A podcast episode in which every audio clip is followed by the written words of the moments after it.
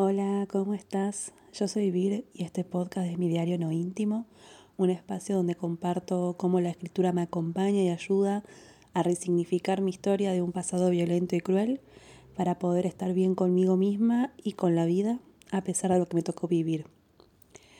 Hoy va a ser un podcast sin edición, o sea, sí, sin la música que, que estaba poniendo al principio, al final, y quizás me escuchas un poco raro o, mal comparado a, a los últimos episodios porque estoy grabando directamente con el micrófono del celular. ¿Por qué? Bueno, te cuento. Em, hoy es martes 29 de marzo y en unas 6 horas me van a operar, me van a hacer una cirugía.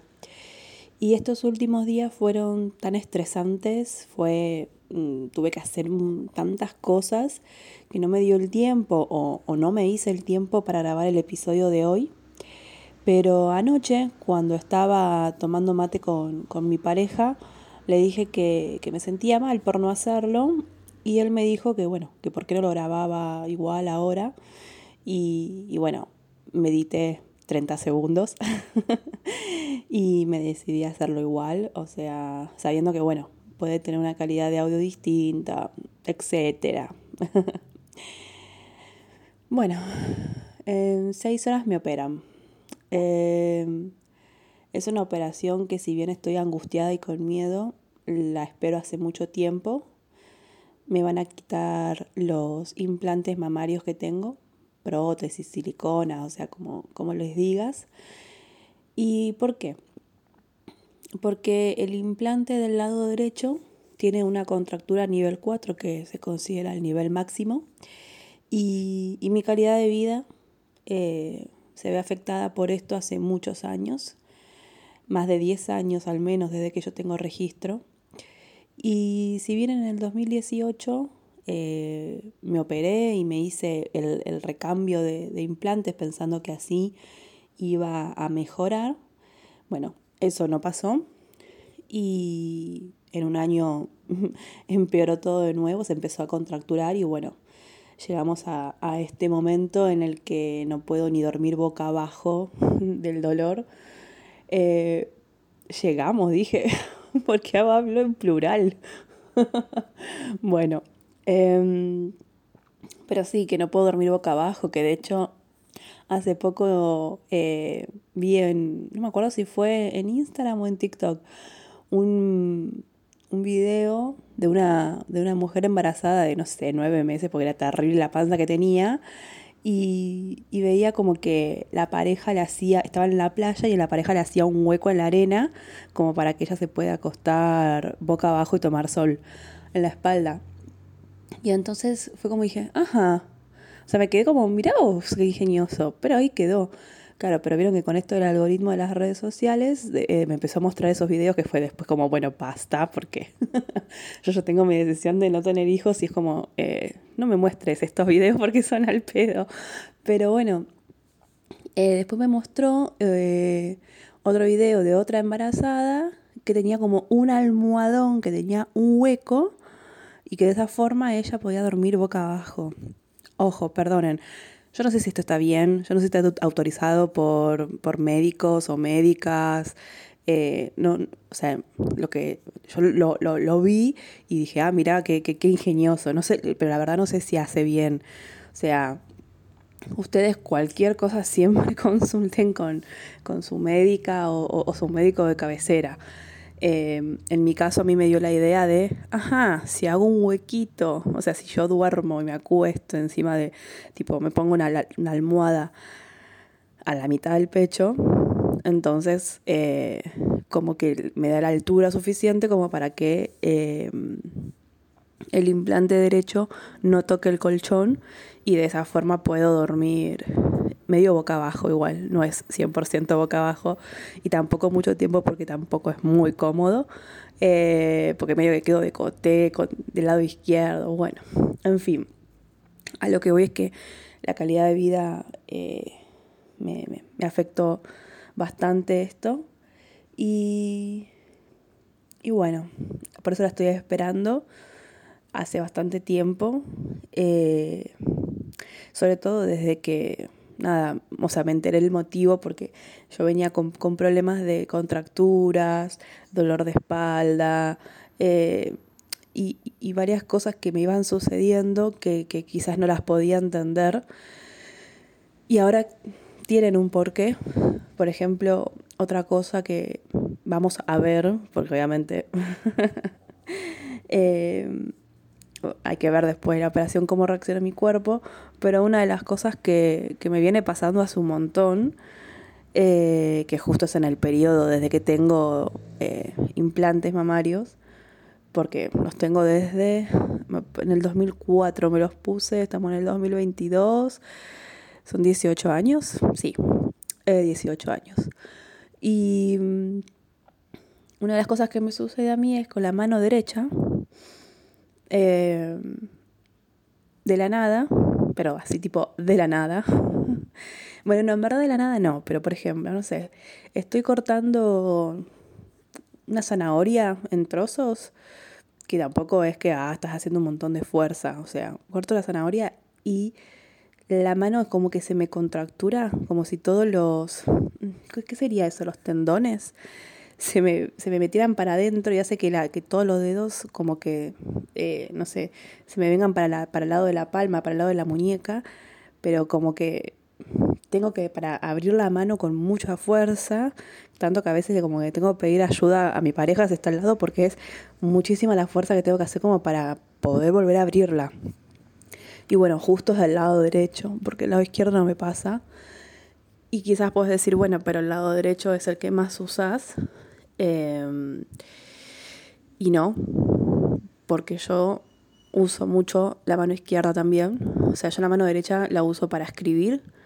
Eh, ¿Y para qué más? Em, estoy pensando así, tipo, instintivamente, ¿para qué más?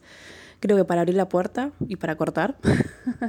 Pero si no, después. Ah, no, para abrir la puerta con la izquierda también. Bueno, si no, hago un montón de cosas con la izquierda. Eh, no sé, batir, bato con la izquierda. Eh, bueno, hay un montón de cosas que, por ejemplo, mi pareja eh, hace un par de años, como que me corregía, si entre comillas lo digo, pero me decía como, no, lo estás haciendo mal. por ejemplo, no sé, agarrar la pala y hacer un pozo para plantar algún arbolito o algo, yo la agarro con la, con la izquierda. La agarro con la izquierda, o sea, instintivo. Pero, y no es que la agarro con la izquierda y después me doy cuenta y digo, ah, no, te agarro con la derecha.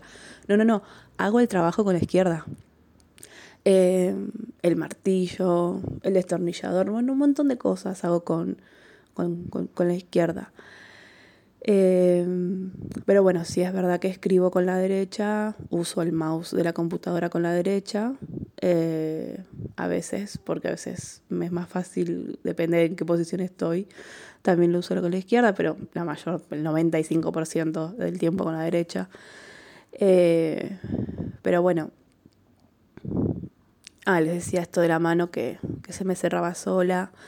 Y, después un montón de contracturas en la espalda que, siempre fue como eh, echarle la culpa a la postura, al trabajo sedentario, de estar enfrente de una computadora tantas horas, de no tener eh, la silla correspondiente para hacer un trabajo de tantas horas sentada, con la computadora. Bueno, siempre fue como la culpa la debe tener computadora. pero, pero bueno, por lo menos de hace seis años para acá, que, que bueno, justamente fue cuando pasé los 30 años y me di cuenta que dije, bueno, ya no, ya, no estamos para, para boludeces y empecé como a, em, a prestarle más atención y, esto de, bueno, subir la computadora, tener un teclado bien, un, mouse eh, ergonómico, o sea que de hecho es vertical mi mouse para no, dañarme el túnel carpiano, más de lo que está igual. Eh, pero bueno, desde que uso el mouse vertical no me dolió la nunca más el túnel carpiano. Dato para quienes trabajan mucho con la computadora, busquen mouse vertical es medio un aparato, no les voy a mentir. O sea, yo cuando lo vi dije, mmm, este aparato, y, pensé que me iba a costar. Pero me acostumbré, tipo, en una tarde. Y, y no les miento, o sea, literal, yo, a, mí me dolía muchísimo el túnel carpiano. Lo, me acuerdo que, no me acuerdo, creo que lo vi en algún, en algún blog o en algún, en algún video eh, de alguien que también trabaja así de freelance. Y, y lo vi el mouse vertical y dije, ah, voy a ver si se vende acá, porque era un, un, video, un blog de, de, de, alguien de otro país, no me acuerdo si era de Europa. Y, y dije, a ver si, si se vende acá. Eh, porque era la época en la que tampoco se podían traer muchas cosas de afuera. Bueno, entonces es como... Y me acuerdo que lo busqué, lo encontré y lo compré. Y dije, bueno, ya está, ya fue. Vamos a probar a ver qué onda. Y a mí me dolía. En esa época me dolía cada tres, cada tres días me dolía el túnel carpiano. Y a los dos días, tres días de usarlo, no me dolió nunca más. Pero no es que digo, ay, no, sí, a veces me duele. No, no, no. Nunca más. y tampoco nunca más usé el otro mouse, ese normalito. O sea, y el, y el de la notebook no, no, no lo uso porque como la notebook la tengo en altura por el tema de la vista, no utilizo el, el mouse de la notebook. Y, y, cuando me llevo la notebook, por ejemplo, ahora que me la traje, me traigo el mouse vertical. Eso no lo cambio por nada ahora. Pero bueno, a lo que iba es que eh, siempre pensé que, que, todo el tema de las contracturas y, y demás tenía que ver con, con, el tipo de trabajo, estar sentada y, y demás. Pero no. Eh, cuando en el 2000, sí, fue el mismo año, 2017, sí, creo que fue el mismo año, 2018 entonces. Eh, estaba leyendo sobre otras experiencias de personas también con implantes mamarios y demás. Dije, ah, puede ser esto entonces. Y también me di cuenta que tenía como muy dura la prótesis. Eh, pero claro, yo le echaba la culpa a la contractura de la espalda por estar sentada en la computadora a tener contractura en la prótesis. Y cuando escuché la, la, experiencia de otra persona a la inversa, dije, ah, pará, no tengo lo mismo. Y así fue que en el 2018 fui a, a, este cirujano plástico y, y me dijo, no, me dice, me dice, no, tenés una contractura a nivel 4, la máxima, y me mostró por todos lados, o sea, cómo se ramificaba la, la contractura por tener la prótesis contracturada. Y fue como dije, ah, bueno, está bien. Y ahí me dijo, no, hay que quitar esto urgente. Y, y bueno, me preguntó qué quería hacer y yo dije, no, yo quiero hacer el recambio. Y, y él me dijo que podía suceder esto, que se vuelva a contracturar, pero yo no sé. la ilusión de, no, de que no suceda y, ahí está. Y, y, bueno, por eso apenas al año de, de, operarme, cuando empecé a sentir de vuelta todo duro y, demás alrededor de la prótesis, fue como dije, mm, no, listo, esto no está bien. Pero bueno, eh, al toque empezó la pandemia y todo lo que ya sabemos y por eso me dejé, no, no es que me dejé estar, sino que también me estaba preparando eh, mental y emocionalmente para, para pasar por una, por una cirugía. Y porque, bueno, al principio de la pandemia no me parecía como muy urgente una cirugía de este estilo como para, para someterme en el medio de, del caos sanitario que había. Eh, linda excusa igual, ¿eh? no, no, porque, a ver, no digo linda que fue lindo la situación, sino a, lo que voy es, me vino re bien también esa excusa, es como... Em, así que bueno, pero no le voy a mentir, tengo un miedo. Un poco me está pasando igual el miedo. Como les digo, ya estoy en la etapa en la que, en la que quiero que ya sea hoy, pero la noche, y estar... Eh, en el sillón mirando alguna serie o algo, eh, o, durmiendo. Eh, de verdad, que no estoy, no estoy en mi casa, estoy en la casa de, de Flor y su pareja, que, que ni bien le contaba a Flor que estaba buscando para alquilar algo, algo de cuatro o cinco días por acá en la, en la ciudad. Eh, me dijo, no, ni loca, te vas para casa. Bueno, está bien. Eh, porque yo no, sé si lo mencioné, pero yo eh, no vivo en la ciudad de Buenos Aires, sino que vivo a 55 kilómetros en General Rodríguez. Y, bueno, la operación es acá en, la ciudad de Buenos Aires y es como salir y tener que hacer 55 kilómetros y encima si dentro de 48 horas el cirujano me quiere ver de nuevo, eh, nada, ir, venir, ir, venir, tanto viaje, eh, es más cómodo que, que, nada, que me venga acá y esté hasta que me vea el cirujano y ya después sí vuelvo porque si, si todo está bien el cirujano me va a querer ver recién en 15, 20 días. Em, así que, pero no importa igual, o sea, eh, también hay un sillón con, la tele enfrente. Eh, así que nada, pienso también en eso, en cuando vuelva. Porque ayer Ale encontró una serie, eh, creo que fue en Amazon, eh, de los actores de, no sé si alguna vez vieron el canal de YouTube, si no se los recomiendo porque hay como, como me río cada vez que veo algo de eso. Enchufe TV creo que es. Sí, creo que sí. Em, lo voy a dejar en la descripción del, episodio. Eh, ah, pero no sé si voy a poder ponerlo. Bueno, si no más adelante, cuando suba todo el, al blog y demás, lo, voy a poner. Lo voy a poner. Pero bueno, Enchufe TV eh, son actores y actrices. Eh, nada, y se ve que, que todos hicieron una serie que se llama Harina en, Amazon, que es de un, policía corrupto. Eh, pero bueno, nada. Ayer vimos tres episodios, creo. Eh, y, nada, me, me, entretuvo bastante. Así que calculo que hoy, si, si llego y no, después de la cirugía no me puedo dormir, voy a querer ver la serie para, por lo menos despejarme, ¿no?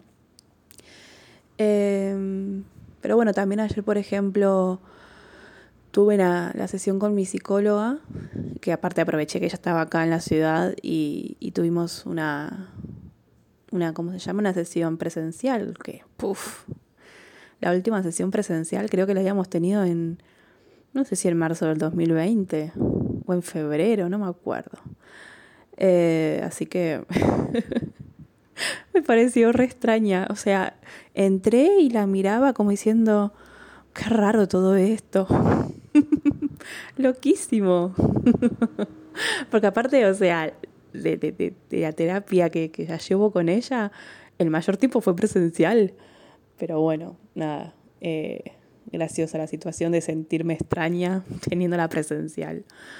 Em, cuestión que ayer hablábamos y ella me, me, contaba, me mostraba cómo, cómo poder ver toda la situación desde otras perspectivas y, y bueno, cómo de alguna forma también poder eh, reconocerme eh, esto que estoy haciendo, eh, reconocer la, la, la, posibilidad y estar esto de, que es igual siempre yo digo, ¿no? O sea, es un privilegio lo que yo eh, voy a hacer hoy de poder,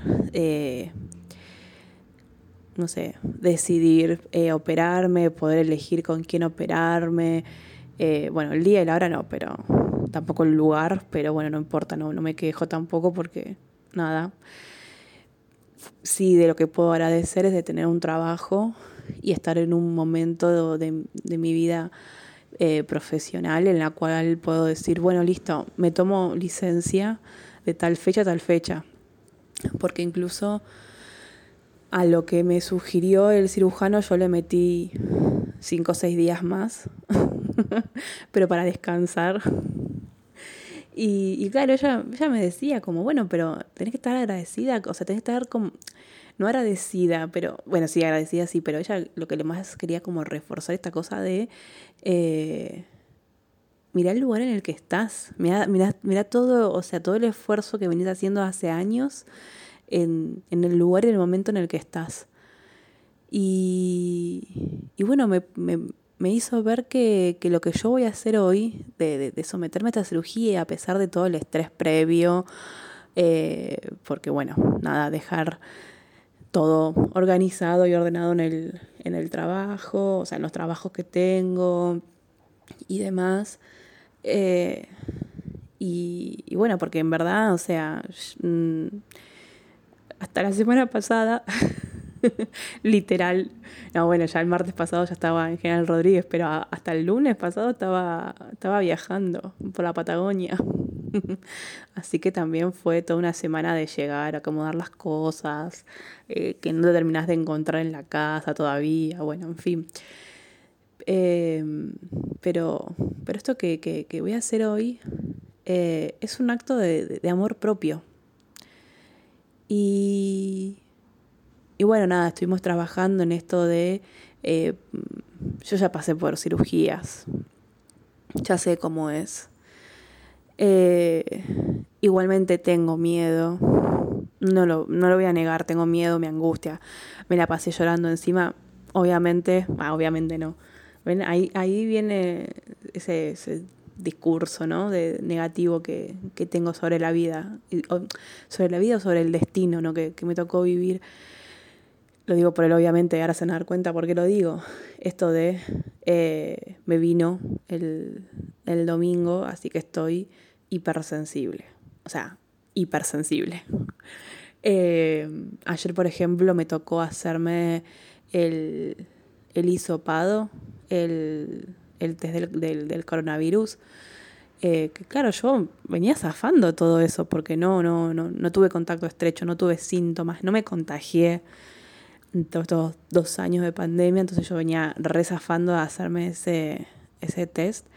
Y, y bueno, eh, con la persona que me lo hizo, que igual recálida la persona que me lo hizo porque me preguntó por qué era, eh, porque claramente yo fui y, y, o sea, yo quería, no quería que me lo hagan en el lugar donde estaban todos con síntomas, porque es como yo no vengo porque tengo síntomas o porque ese contacto estrecho. O sea, bueno, por eso me hice el test en el sanatorio donde me van a operar y no es que fui a uno de estos lugares donde están en la ciudad haciéndote el test, porque ahí obviamente van personas que tienen síntomas o fueron contactos estrechos para descartar que tengan coronavirus y, yo no quería como exponerme a eso. Digo, bueno, eh, fui y al sanatorio y dije, mira, me opero mañana acá, me están pidiendo que para entrar al quirófano tenga el certificado de, del PCR negativo. Eh, entonces, bueno, eh, fue por el lado donde te hacen análisis de sangre, ecografías y demás. Pero entonces esta persona me preguntaba por qué era que me lo estaba haciendo. Le dije, no, porque tengo una cirugía mañana acá. Y me preguntó sobre la cirugía. Yo agarré y le dije, bueno, mira, digo, eh, es la primera vez que me van a hacer este, el hisopado. Tengo mucho miedo, estoy muy sensible. Eh, nada, tenerme paciencia. y ahí fue que se me puso a hablar y, bueno. Em, al final no fue como yo me imaginé, no sé. Eh, de tanto escuchar y leer a personas que se quejaron de, de, de, de, la experiencia que tuvieron, que no la minimizo para nada, pero eh, yo me imaginaba que te descargaba, descargaba, eh, la palabra, escarbaba en el cerebro directamente. ay, Dios. A veces digo, ay, Virginia, mira lo que estás pensando. ¿Cómo te van a escarbar el cerebro? Bueno, no sé, yo me imaginé que dolía muchísimo porque había gente que me contaba que, que, que te dan ganas de llorar cuando te lo hacen. Y yo dije, bueno, si te dan ganas de llorar cuando te lo hacen, más que yo ya estoy sensible con ganas de llorar por todo, ya está, chao. Tengo que avisarle a esta, a esta persona que eh, puede llegar a ser bastante caótica la, la, experiencia, pero no, no, la verdad que no. Eh, ¿A qué venía esto que decía? Ah, claro. Em, que es un acto de amor propio. Em, ah, y venía, bueno, contando de esto de que eh, el, el, privilegio que tengo de, de, poder operarme y demás, que tengo que estar agradecida, pero no solamente agradecida así por el destino o la vida o demás, sino eh, agradecida conmigo mismo y, y, reconocerme a mí misma todo lo que fui haciendo este último tiempo para llegar a donde estoy ahora. No fue fácil el camino, tampoco es que se terminó el camino, o sea, no. Eh, bueno, aunque dentro de seis horas voy a estar en manos de un anestesista, así que, bueno, no, ven ya. Oh, qué pensamientos. Uf, cuestan, ¿eh? Cuesta manejar los, los pensamientos negativos y los pensamientos intrusivos así que se me meten en la, otra vez. No, no lo voy a contar porque para no meterle miedo a otra persona que, que se tenga que operar y demás. Pero bueno, para que se den una idea, en mi cabeza pasan escenarios catastróficos, estilo destino final, eh, todo el tiempo. Pero, pero bueno, trato de, de. Al anestesista ya lo conozco, es el mismo de la vez pasada. Eh, es un buen equipo de médicos y médicas eh, en quienes me estoy poniendo en sus manos, pero, pero bueno, pasa que con la experiencia también que tengo yo que con la cirugía de, del hombro por el accidente, eh, no es loco lo que me pasa a mí, no es que, ay, ¿por qué te pasa esto? No, no, o sea, tiene, tiene un porqué. O sea, yo tenía 12 años, un accidente y entré a un quirófano teóricamente por 45 minutos y era una cirugía, no sé, boluda, por así decirlo, y terminó siendo una cirugía de más de 11 horas y, mm, no sé, me despierto y tengo una cicatriz de 25 puntos y, fue como, entiendo y agradezco porque me salvaron el brazo izquierdo y yo hoy por hoy tengo, por ejemplo, tengo el teléfono ahora sosteniendo lo con el brazo izquierdo y como conté antes, eh, uso la mano izquierda para un montón de, tareas cotidianas. Creo que hasta la escoba la agarro con la mano izquierda, miren lo que digo. Pero bueno, Em, pues me vuelvo a ir de tema si no. Decía que, que agradezco, pero esa sensación de no tener el control de lo que va a pasar, de que te duermen y que si en el medio pasa algo, no te van a despertar para preguntarte a vos qué querés. Van a hacer lo que tengan que hacer. Que está bien. O, o van a preguntarle a la persona que, que, bueno, en este caso me va a acompañar mi pareja, entonces si pasa algo le van a preguntar a él. Pero esa sensación de perder el control 100%, que igual también estoy trabajando esto de que no tengo el control igual, esa, ese pensamiento de que, o esa cosa de, ay, si tengo el control de mi vida, no, la verdad que no. Eh, y más con esto de la pandemia, además, como que ya nos dimos cuenta que de control no tenemos nada. eh, voy a escribir un libro que sea eh, de positiva a fatalista en dos palabras. No, bueno. Eh, pero esta cosa de, ceder el control total me, me, pone mal. No es la misma cirugía, pero ni por casualidad la que me tuvieron que hacer en el hombro por el accidente que la que me voy a hacer ahora. Así que eso también, por otro lado, eh, estuve hablando bastante con, con mi psicóloga y con, con mi pareja y, amigas para, para, bueno, como reforzar bien esta idea de no es lo mismo. Eh, pero hay algo muy interno mío, muy adentro mío, que igual ese miedo va a estar. Eh, aunque me causó gracia que ayer mi psicóloga me dijo, o sea, vos que sos una persona que no podés parar de hacer cosas, que estás todo el tiempo haciendo algo, que te cuesta a veces descansar, eh, ¿por qué no te lo tomas como que, bueno, cuando te acostás en la camilla y, el anestesiólogo es como, ay, bueno, me, voy a dormir una siesta hiper profunda? Eh, sí, va a ser hiper profunda la siesta. Ah, está pasando un camión. espero que no se escuche tanto. Em, pero bueno, decía esto, ¿no? De tomármelo como que va a ser una siesta y que después voy a tener como la excusa como para descansar. pero descansar posta. De hecho, ayer, les, ayer hablábamos con Ale, me voy a bajar una aplicación en el celular como, como en The Viva Theory, que Howard, sí, Howard es primero el que se baja, eh, la aplicación de la campana. Entonces yo voy a estar en la cama y voy a hacer sonar la campana para que venga Ale, no, mentira. Pero, pero bueno, la idea es tomarme los próximos días así. Eh, vamos a ver cómo me va, porque no, no soy amiga de el reposo y estar en la cama sin hacer nada. Que igual sin hacer nada, no, me traje, me traje un libro que estoy terminando de leer y, y me traje la, la tablet donde tengo como 25 libros. Eh, y si no, bueno, está todo, no sé, tengo Twitter para ver el chusmerío del día. Eh, así que bueno, nada, eso. Eso, quería compartirles cómo, cómo me siento. Eh, y bueno, nada.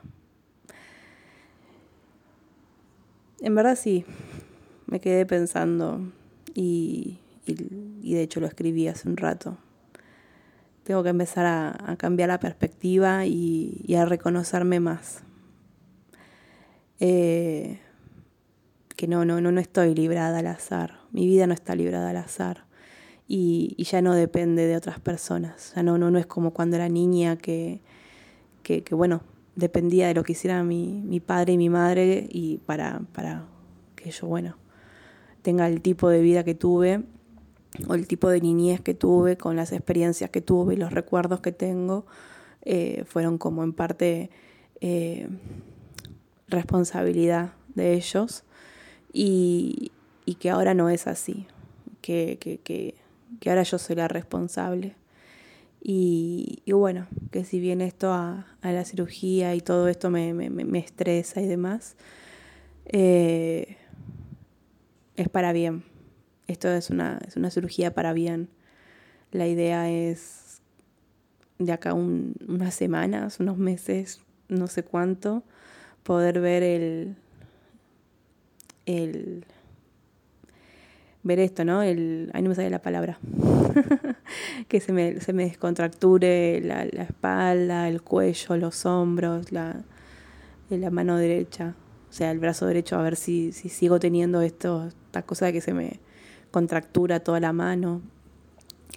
Em, en fin, o sea, la idea es esa. Eh, tampoco, le, tampoco quiero meter como expectativas súper altas porque, eh, nada, puede suceder que, que lleve más tiempo del que me imagino. Pero bueno, teóricamente quitándome algo que mi cuerpo claramente lo rechaza, por eso lo, lo, encapsula y se contractura, quitándome algo que mi cuerpo rechaza y que está hace tantos años, todos los días, peleando para expulsarlo, digamos. Eh, quitándome eso voy a tener, eh, nada, va a mejorar la situación, eso quise decir. Así que bueno, por hoy dejamos acá. Eh, va a salir todo bien. Y, bueno, espero que ya el episodio del martes que viene lo pueda hacer en mi casa con, con el micrófono y con todo. Eh, o si no, bueno, lo vuelvo a hacer así.